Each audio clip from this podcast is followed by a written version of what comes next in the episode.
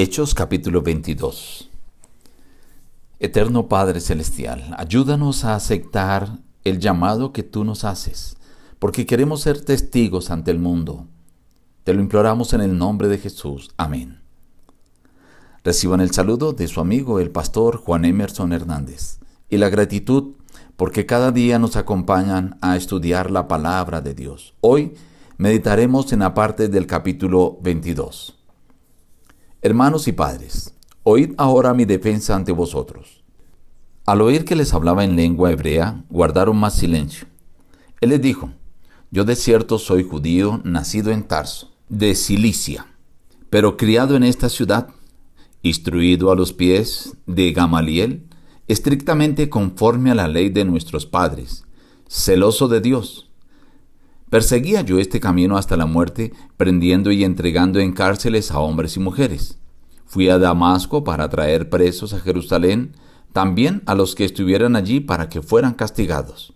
Yendo yo, al llegar cerca de Damasco, caí al suelo y oí una voz que me decía, Saulo, Saulo, ¿por qué me persigues?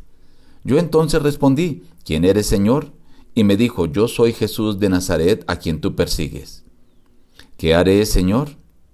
Me dijo, levántate y vete a Damasco, y allí se te dirá todo lo que está ordenado que hagas. Entonces, uno llamado Ananías, hombre piadoso según la ley, que tenía buen testimonio de todos los judíos que allí habitaban, vino a mí y me dijo, Hermano Saulo, recibe la vista.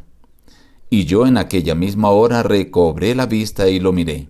Él dijo, el Dios de nuestros padres te ha escogido, porque serás testigo suyo ante todos los hombres de lo que has visto y oído. Ahora pues, ¿por qué te detienes? Levántate, bautízate y lava tus pecados invocando su nombre. Volví a Jerusalén, orando en el templo, vi al Señor que me decía, Date prisa y sal prontamente de Jerusalén, porque no recibirán tu testimonio acerca de mí. Ve, porque yo te enviaré lejos a los gentiles. Lo oyeron hasta esta palabra. Entonces alzaron la voz diciendo, Quita de la tierra a tal hombre, porque no conviene que viva. Mandó el comandante que fuera azotado para que hablara a fin de saber por qué causa gritaban así contra él. Pero cuando lo ataban con correas, Pablo dijo al centurión que estaba presente, ¿Os está permitido azotar a un ciudadano romano sin haber sido condenado? Cuando el centurión oyó esto, fue y dio aviso al comandante diciendo, ¿qué vas a hacer? Porque este hombre es ciudadano romano. Se acercó el comandante y le dijo, dime, ¿eres tú ciudadano romano? Él dijo, sí. Respondió el comandante, yo con una gran suma adquirí esta ciudadanía. Pablo dijo, pero yo soy de nacimiento. El comandante, al saber que era ciudadano romano, también tuvo temor por haberlo atado.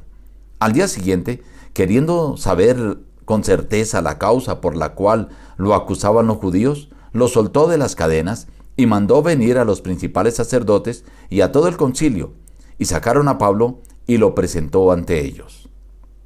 Mañana continuaremos sabiendo qué pasó con Pablo ante el concilio frente al comandante romano. Este capítulo describe ahora la defensa de Pablo ante el pueblo judío.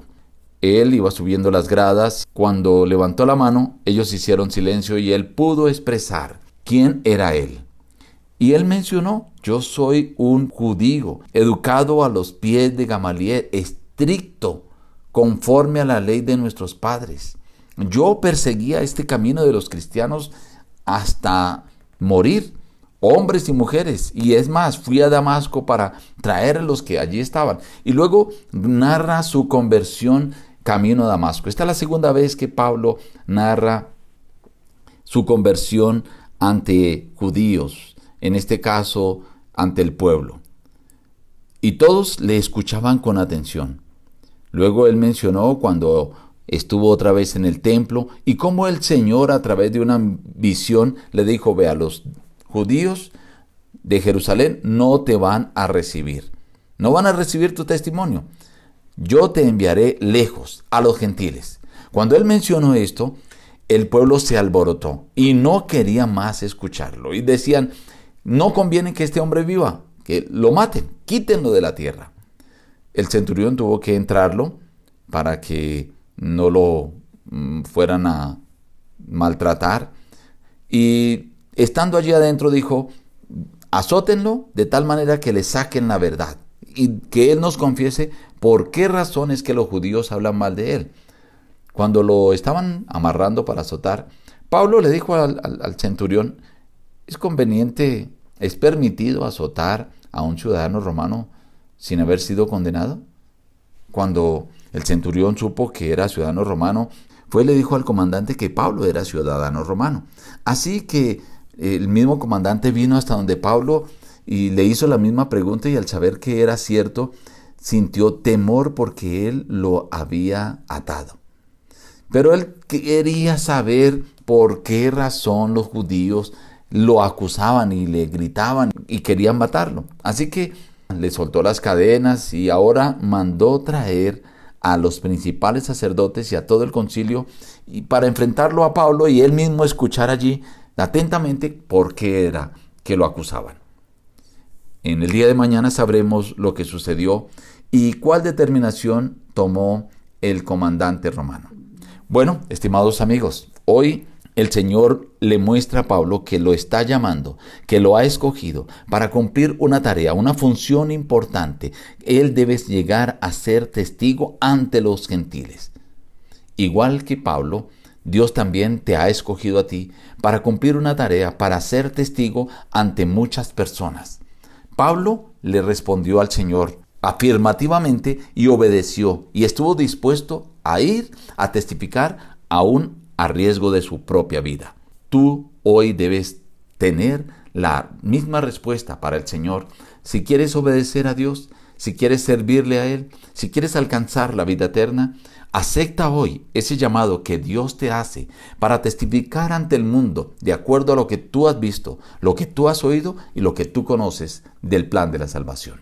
Nos despedimos diciendo, busca a Dios en primer lugar cada día y las demás bendiciones te serán añadidas. Que Dios te bendiga.